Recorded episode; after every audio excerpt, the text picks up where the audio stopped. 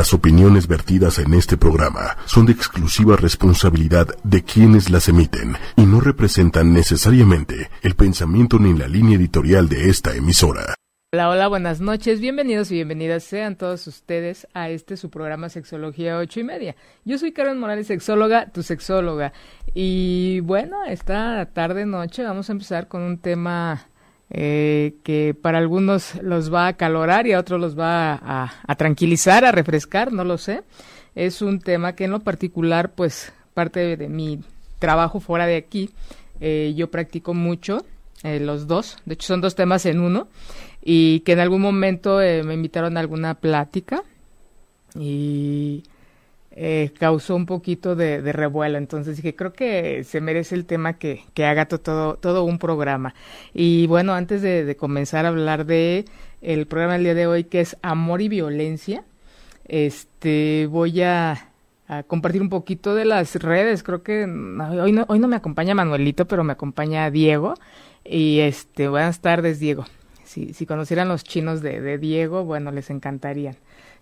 Diego me, me acompaña esta tarde noche en, en la cabina de controles y este nos pueden ver el programa lo pueden ver en repeticiones en el blog cada ocho días, a los dos días después del programa.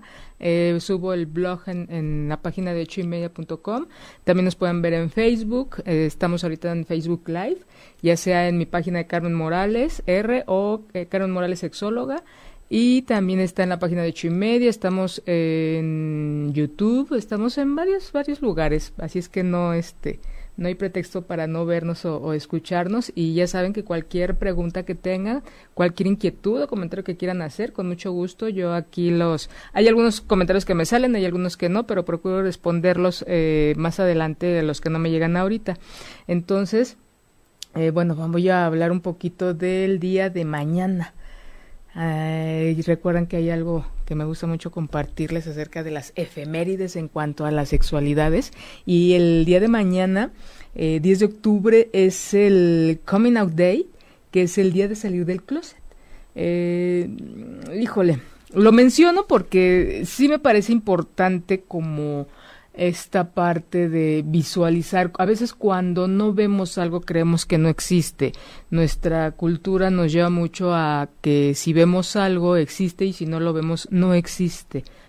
Entonces, esta situación de salir del closet, de mostrar la preferencia sexual en, en una sociedad, este, pues nos permite ¿no? ver y saber que existe, eh, hay infinidad de, de expresiones y de gustos en cuanto al ser humano nos han nos han nos han mm, educado, acostumbrado a que solamente hay esta parte de ser heterosexual, eh, si eres niño te gustan las niñas, si eres niña pues te gustan los niños y, y no, hay una gran variedad entre, alguna vez escuché algo que me gustó mucho y, hoy lo, lo, comparto, entre lo masculino y lo femenino hay infinidad de expresiones para vivirse. Entonces pues los invito a que lo vivan de, de la manera en que a ustedes les, les guste y por supuesto respetar y reconocer la existencia de preferencias, de gustos diferentes a los a los de uno, ¿no? Esta situación de, de no tolerar, de no aceptar, de negar la existencia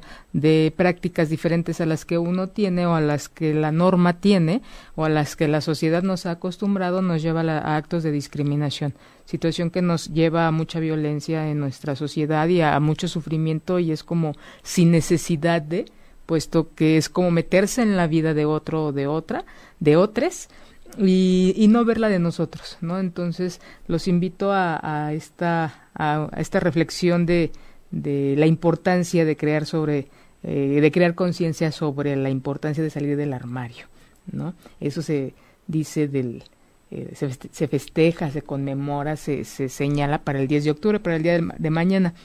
Y bueno, uniendo este, esta situación, este festejo, esta eh, subrayar este día, eh, unido al tema del día de hoy, que es amor y violencia, eh, me encontré una frase de, de, Gandhi eh, que me llama mucho la atención y dice que, dice, me opongo a la violencia porque cuando aparece para hacer bien, el bien solo es temporal, el mal que hace es permanente. Entonces vean cómo eh, la violencia siempre ha sido un tema que se ha trabajado, que se ha tratado desde diferentes puntos de vista, social, religioso, político, espiritual y psicológico, sociológico, antropológico y demás. Y por supuesto, pues el, punto de vista, el, impacto que tiene que ver con nuestra sexualidad. Entonces, alguna, alguien me, me escribió en, en algún momento en el Facebook, cuando compartí aquel programa que les digo en donde me invitaron para hablar de en qué momento se convierte el enamoramiento en violencia, me decía esta, esta chica me escribía y, me decía que a poco existe la violencia cuando hay amor. ¿no? que no lo podía creer. Entonces, partiendo de, de, esta situación, de este comentario que me, que me hace una de las chicas que me escribe de manera constante, es el, el creer que porque existe un sentimiento eh, como el amor, eh, vamos a dejar a un lado la parte de la violencia y que si existe violencia, muchas veces me ha, tocado escuchar esa frase de es que si hay violencia entonces no hay amor y no necesariamente.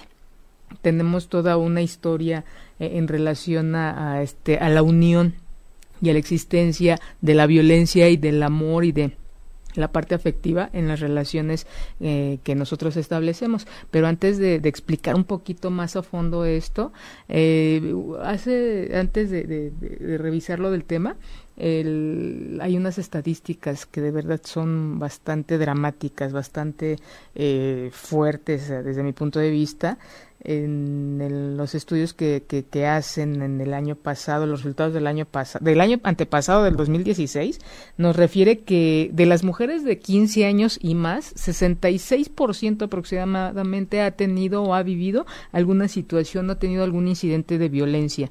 También el 50% aproximadamente son mujeres que han vivido violencia ya sea en su casa, por su pareja, por sus amigos, incluso en algún tipo de relación. Entonces, ¿se imaginan ustedes que la mitad de mujeres o más de la mitad de las mujeres hayan tenido algún evento de, violencia o hemos a lo mejor tenido un evento de violencia y que ni siquiera hemos registrado, ¿no? Porque también muchas de las conductas que, que o de las maneras en que nos relacionamos eh, están socialmente aceptables y son violentas. Esos son datos que, y situaciones que, que, vamos, que dejamos pasar y se van acrecentando.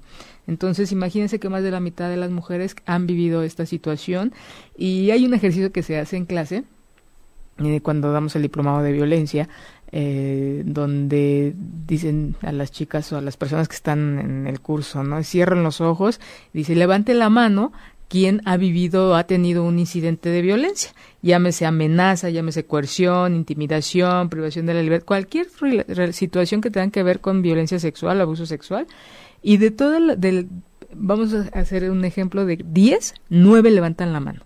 Ahora, imagínense las, estadísticas que no sé que son más de la mitad. En los grupos vemos que casi siempre son el 90-95% de las mujeres que han tenido algún evento eh, en donde han sido violentadas de alguna manera.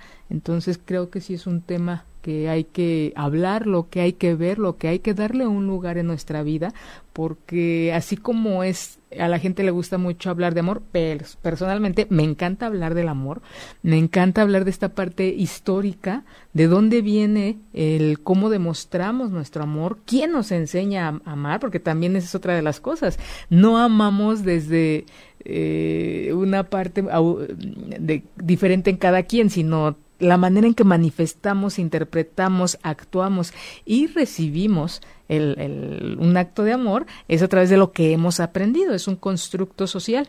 ¿no? La sociedad nos, nos, nos ha enseñado cómo es la manera, eh, digamos que adecuada o aceptable de, amar y de, de, recibir amor y de dar amor. Entonces, cuando me cuestiono yo, cuestiones que, que, que se pueden cuestionar ustedes al respecto, ¿no?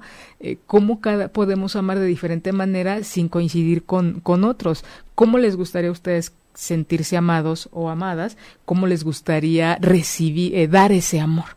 ¿no? También que son de esos temas muy frecuentes en terapia en donde llega una pareja y ella dice que él no la quiere y él dice es que yo sí te quiero y dice ella es que no me quieres porque no me lo dices. Ella evidentemente espera que se le diga de manera constante que se le quiere y él pues con un no es tan necesario repetirlo, a lo mejor él lo demuestra de una manera diferente, Entonces, em, hay una serie de, de, aspectos que, que, que, de algunos de ellos, no todos, vamos a, voy a compartirles esta tarde noche. Y bueno, cómo eh, bueno, y hablando de, de, amor, ¿de dónde creen que viene esa idea de amor? ¿De dónde creen ustedes que viene esa eh, manera pasional o esa parte de ese inicio en una relación de pareja formal? ¿no? Porque nos han enseñado, o bueno, al menos a, mí y a, y a, mucha gente que yo conozco, a que uno se encuentre o uno forme una pareja o un matrimonio con la persona que uno ama. ¿No? No, no les han dicho a ustedes esta eh, célebre frase abuelesca de hija, hijo, este, si la amas, cásate, si lo amas, cásense, se ven que se quiere, se ve que se quieren mucho, entonces den el siguiente paso. Entonces es como una consecuencia. Y Nos han enseñado a que el amor tiene, es una línea y tiene consecuencias. Sin embargo, esa línea de, de manera de amar, eh, híjole, desde mi punto de vista, creo que es bastante violento. Es el inicio de relaciones violentas, puesto que nos enseñan a vivir un amor en donde primero vivimos como personas incompletas ¿no? vivirnos como personas que tendemos a depender del otro o de la otra. ¿no? ¿Cuántas canciones no hay de, de, que tú eres mi otra mitad, la media naranja, este, tú me complementas, toda esta parte en donde no nos vemos como individuos completos, sino como parte de un individuo. Entonces, ¿en dónde nos vamos a vivir como personas integradas? A partir del sentimiento de amor. ¿No? Entonces, ahorita se estaría revolcar, revolcando en, en, este, en su tumba este Carl Rogers, Maslow y tantos teóricos de la psicología que nos, ellos han eh, puestos, pusieron mucho esfuerzo en hacer teorías en donde Jung, Jung por supuesto, en donde nosotros como individuos, conforme vamos creciendo, nos vamos desarrollando, vamos integrándonos como individuos. ¿Qué quiere decir esto? Como alguien separado del otro. En este caso, de una mamá, de un papá y tener vidas individuales. Y la sociedad, paradójicamente, nos lleva a que como somos seres incompletos, requerimos de la otra parte para poder integrarnos y por fin estar completos. Entonces, desde el punto de vista psicológico, la integración está como individuos y desde el punto de vista social requerimos de otra persona. ¿Qué les parece a ustedes? Sin embargo, cuando nosotros nos relacionamos desde ahí, desde la carencia, desde que el otro me va a cumplir ciertas necesidades, me las va a cubrir o va a ser mi otra mitad, entonces desde ahí ya estoy perdiendo yo cierta o mucha atención de lo que a mí me corresponde, ¿no? Hice un pequeño de este de toda esta situación que me parece tan fascinante, que el amor nos lleva a una situación de dependencia, a una situación de complementariedad, que románticamente se oye muy padre. Cuando salen ustedes con sus amigos, con sus amigas, eh, en, grupos eh, o en parejas, es, este, salen siempre muchas veces los comentarios de, ay, mira qué bonita pareja hacen, mira nada más cómo se complementan, ay, nació el uno para el otro en comentarios y, socialmente pues se oye muy padre, pero no eso es lo que se ve, pero no sabemos qué hay atrás. ¿Qué es lo que nosotros no estamos viendo y la dinámica diaria no es tan maravillosa como nosotros lo vemos? Entonces, desde ahí nos enseñan a ser seres em, en partes, fragmentados, eh, en mitades. Y luego nos enseñan también que el amor eh, tiene, nos lleva a la plenitud. ¿A poco no les han dicho, han escuchado o desean ustedes encontrar una pareja y casarse para decir, híjole, qué feliz soy, ya he llegado a la felicidad, he llegado a la plenitud al yo encontrarme a otra persona? ¿sí? Al yo casarme o estar, eh, o compartir el mismo techo con alguien a quien eh, me siento eh, completa y, y, encontrar la, la, felicidad, la plenitud, sí me parece un poquito, la verdad, poco real. ¿O a ustedes qué les parece? Tan reales parece estas ideas en donde vamos a encontrar la felicidad al estar con otra persona, ¿no? Y luego no solamente eso, aparte de que el amor nos lleva a la, al ser seres completos y a la felicidad, entonces de ahí surgen algunos mitos que me, siempre me ha divertido mucho compartirles. El primero es el que el amor todo lo puede. Imagínense que nosotros este andamos por la vida y, sol, y con unas de solteras o solteros y de repente nos encontramos con nuestra alma gemela, hemos encontrado la felicidad y no importa que me golpe, pero el amor todo lo puede. Es la base de cuántos libros, cuántas películas en donde eh, mucha película mexicana, de repente llego a estar escuchando alguna, no viendo porque no, no tengo mucho tiempo para eso, pero sí escuchar los diálogos de las, de las películas en donde este, me se fue con otra, pero yo sé que si estoy aquí el amor lo va a poder todo. El amor nos va a hacer perdonar y el amor nos va a hacer que estemos juntos. Y bueno, la verdad le, yo siempre he dicho que le cargamos muchos milagritos a la palabra amor que no le tocan y terminamos o termina la gente viviendo pasándosela bastante mal. Dentro de este de amor todo lo puede, el amor que, que va a cambiar al otro. Es que el otro bebé, no, pero por mí va a cambiar. Es que cuando él ve a, su hijo, cuando me ve a mí, él ya no lo va a hacer eso híjole, esto también, cómo lleva, lleva a gente a, a, psicoterapia, cómo lleva a gente a, pues la verdad sufrir, no lo encuentro otra palabra, a pasársela muy mal, esperando poder cambiar al otro, eh, donde también eh, si vamos con nuestro estandarte, con nuestra bandera del amor lo puede todo, a tolerar y normalizar el conflicto. ese es otro de los puntos muy importantes en este tema, en donde qué herramientas. El amor tiene que ver, yo lo asocio con las habilidades y capacidades que cada quien también tenemos, entre otras cosas el amor, para enfrentar las cosas. ¿Qué habilidades eh, afectivas podemos llegar a tener para solucionar un conflicto? ¿Sí? Para solucionar una situación. Más allá, claro que tiene que ver con la comunicación, claro que tiene que ver la manera en cómo nos comunicamos, en identificar la situación conflictiva, pero a veces hay tan, es tan constante estos eventos, estos enfrentamientos, que lo volvemos como es parte del, del matrimonio, es parte de vivir en pareja que haya tantos problemas. Hay altas y bajas. No, señores, ahí la idea es estar, creo yo, con la, de la mejor, vivir de la mejor manera día a día y estar con esa persona con la que aporta, con la que se interesa, con la que me siento interesada, con esa persona con la que voy creciendo de manera individual, que va creciendo de manera individual y que vamos creciendo los dos o toda la familia eh, de, una manera constante. ¿sí? Entonces, el hecho de, normalizar el conflicto, esa es una de las bases de, de parejas que viven mucha violencia. El, la creencia de que el verdadero amor lo perdona todo. Es que lo quiero, entonces porque lo quiero lo voy a perdonar.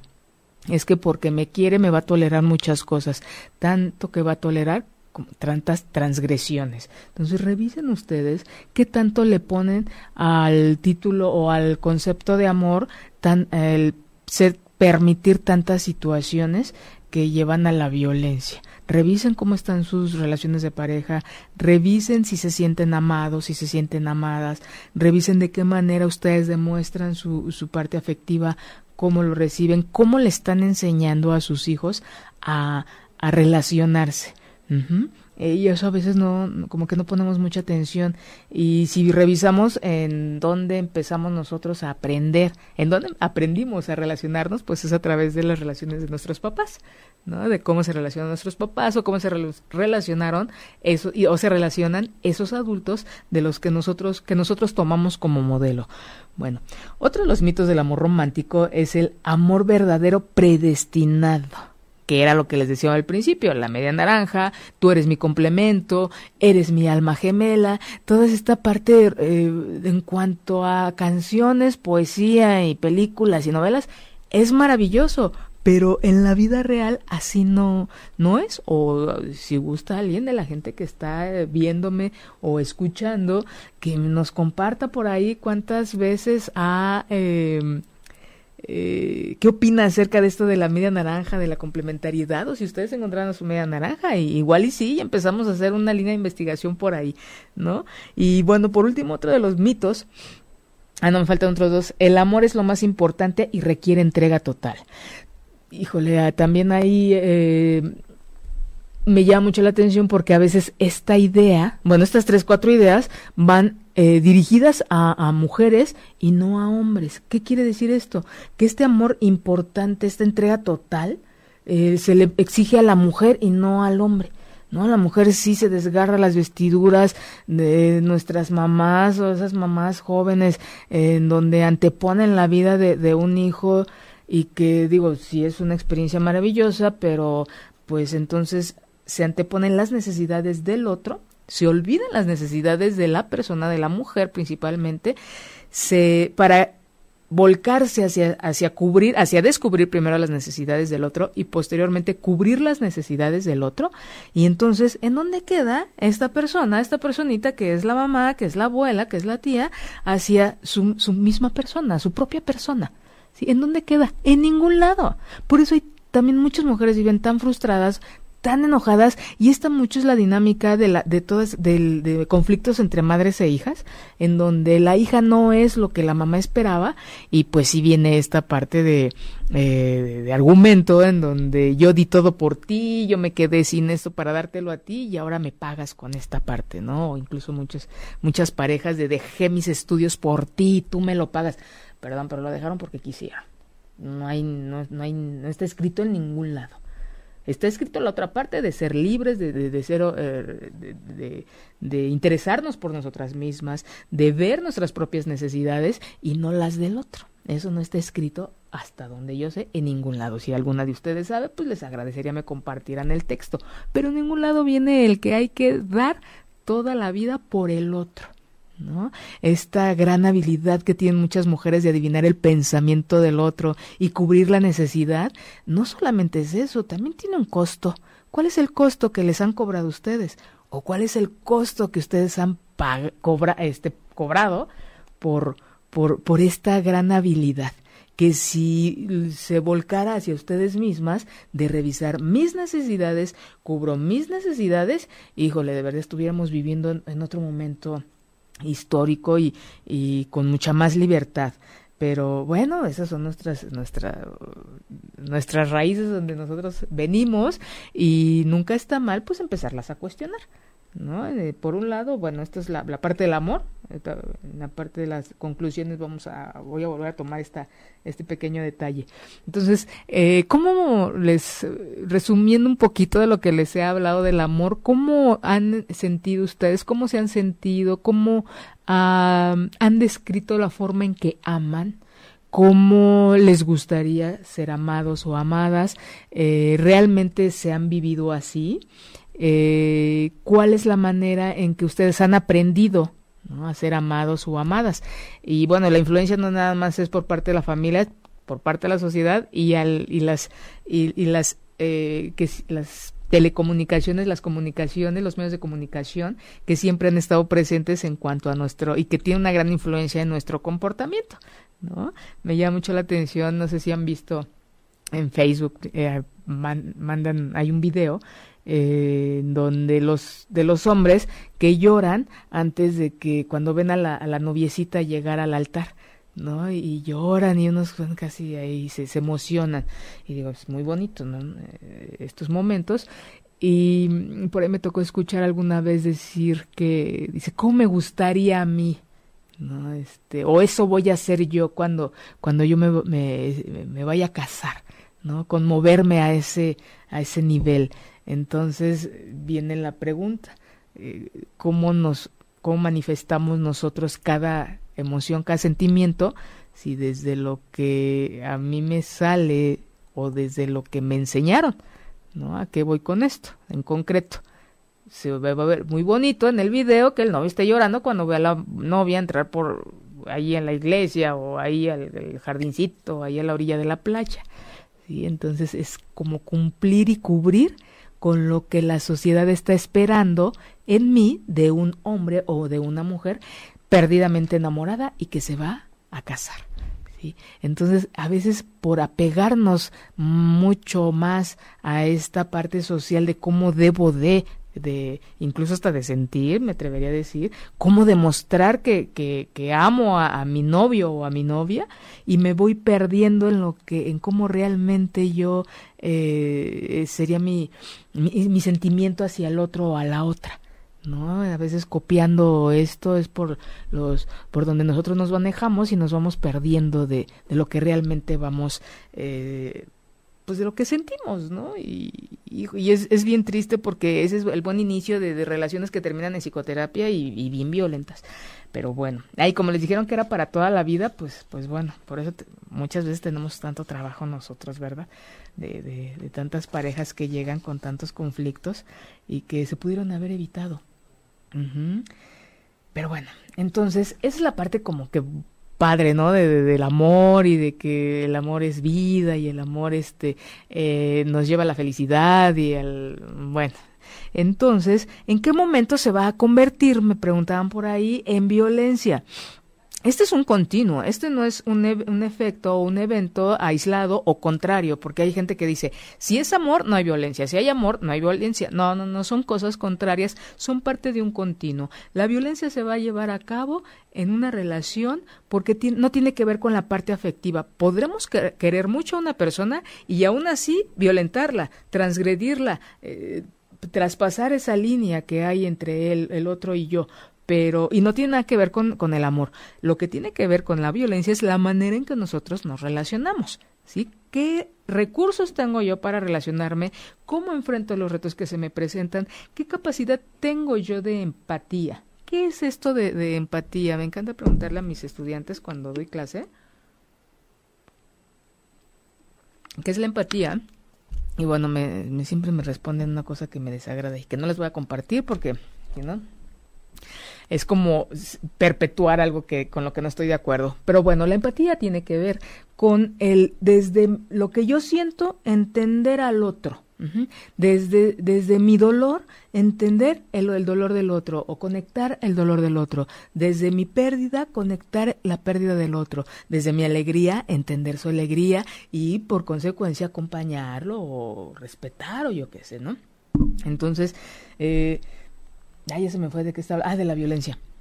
Entonces, el, ah, no, del, de, sí, de la violencia no tiene que ver con una parte afectiva, no tiene que ver con el amor, pero sí con la manera en que nos relacionamos. Y entonces, ¿cómo nosotros vamos a poder disminuir la violencia en una relación de pareja aprendiéndonos a relacionar con, de manera diferente a como lo hemos estado haciendo? Y no tiene que ver con el amor, podemos querer a alguien mucho y eso no nos va a hacer que estemos con o con ella para toda la vida, ni tampoco eso va a hacer que el otro deje de ser violento. Desde el amor no vamos a lograr nada. Síganse queriendo, pero lo que sí vamos a lograr es modificar la manera en que nos vamos a relacionar y no solamente con nuestra pareja, con los otros. Revisen sus relaciones y vean que no solamente nosotros eh, tenemos, nos relacionamos de manera violenta con nuestra pareja, sino también en el trabajo, con nuestra familia, con nuestros amigos. Es una constante. Entonces, desde ahí es ir modificando esta parte. Y bueno, ¿cómo podemos darnos cuenta de que estamos en una relación violenta?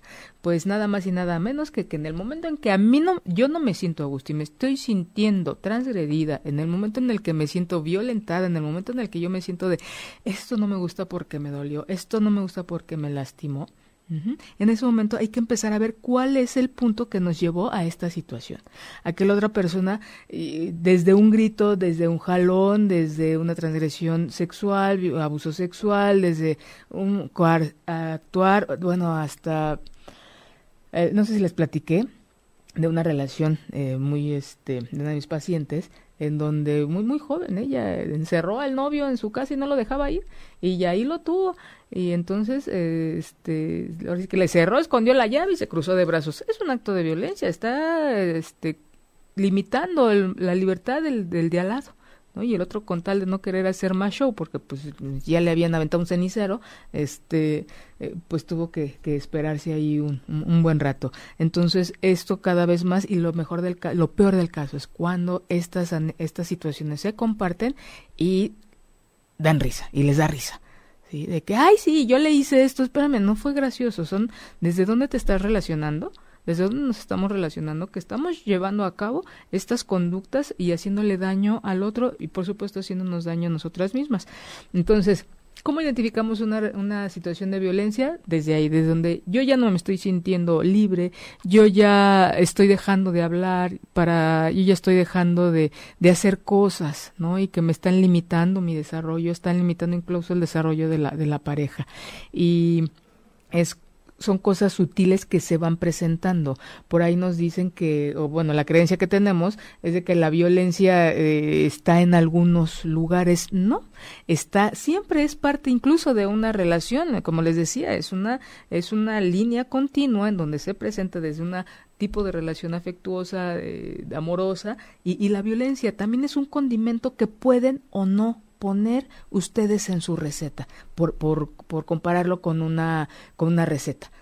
Pero no quiere decir que tenga que ir a fuerza, pero sí que es parte de y no algo ajeno, porque que, mucha gente la que nos está escuchando seguramente trae a la mente una situación violenta de alguna amiga, de algún familiar, de la vecina o de lo que vieron, pero casi nunca lo ven en ustedes mismas. La idea es empezarlo a ver desde ahí qué situaciones están siendo violentas, situaciones o qué cosas estoy viviendo yo violentas en mi relación, ¿sí? Y que no me estoy dando cuenta. ¿Sí? Desde que económicamente, desde en cuanto a tiempo, eh, económicamente, desde que no haya eh, que alguien le diga al otro, deja de trabajar, yo te voy a mantener. Eso es un acto violento, ¿sí? Estás coartando la, la capacidad de desarrollo profesional de la otra persona. Y es de, ay, no, románticamente hablando, el mismo ejemplo es, ay, qué buen hombre tienes, qué buen marido tienes, porque ya te sacó de trabajar y te va a mantener a ti y a los hijos, ¿no? Y este, y en el fondo no es un acto romántico ni de aplaudir, sino que tanto está limitando a la otra persona a que cuarte su desarrollo profesional, su independencia, su autonomía, incluso el crecimiento como pareja y como familia económico, ¿no? Pero se oye romántico de que ya él la va a mantener y la sacó de trabajar. Pero bueno, ojalá les alcance, ¿no? Cuando son esos casos. Este, y que a veces que ni les alcanza, pero la quieren tener ahí encerrada, la quieren tener ahí eh, llevando a cabo un rol que no, que muchas veces pues no es el que ella quería, pero, pero ante las demás personas, pues está incluso padre, ¿no? Y aplaudible de, de mira, qué buen hombre, ya la sacó de trabajar, es un buen esposo, ¿no? Aplaudiendo un rol de esposo y a costa de la libertad, independencia, autonomía de otro ser humano. Entonces son cosas que los invito a que revisen y que vean cuál es lo que se ve y cuál es el fondo de esta situación.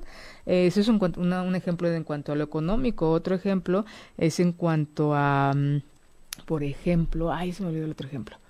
Este era lo económico y era el de la manera de vestir, que también es muy común. Muchas veces, eh, cómo limita uno u otro la manera de vestir, ¿no? De tápate y, y la falda un poquito más abajo y no uses esta ropa porque, eh, no, eso es para mí, no para los demás, o ya que te casaste ya va a cambiar tu manera de, de, de, de vestir y porque ya eres una mujer casada. Sí, ahí estamos, se manifiesta muy claramente un control, un poder sobre la eh, capacidad de decisión de la otra persona. Entonces, el contexto de la, la violencia se puede llevar a cabo en todos los contextos, desde el económico, desde el, desde el psicológico, desde reprobar las acciones de la otra persona, sí, desde la libertad de salir o no con los amigos, de no me gusta que salgas con tus amigos y ya estás casado, estás casada y ya con, conmigo se va a cumplir toda esta eh, dinámica que antes tenías, ¿no? Y empezar a alejar a la persona de, de, los amigos, de las amigas, de las salidas, ya sea por control, ya sea por celos, ya sea por el motivo que sea, pero esto es una manera, es un acto violento de parte de la persona.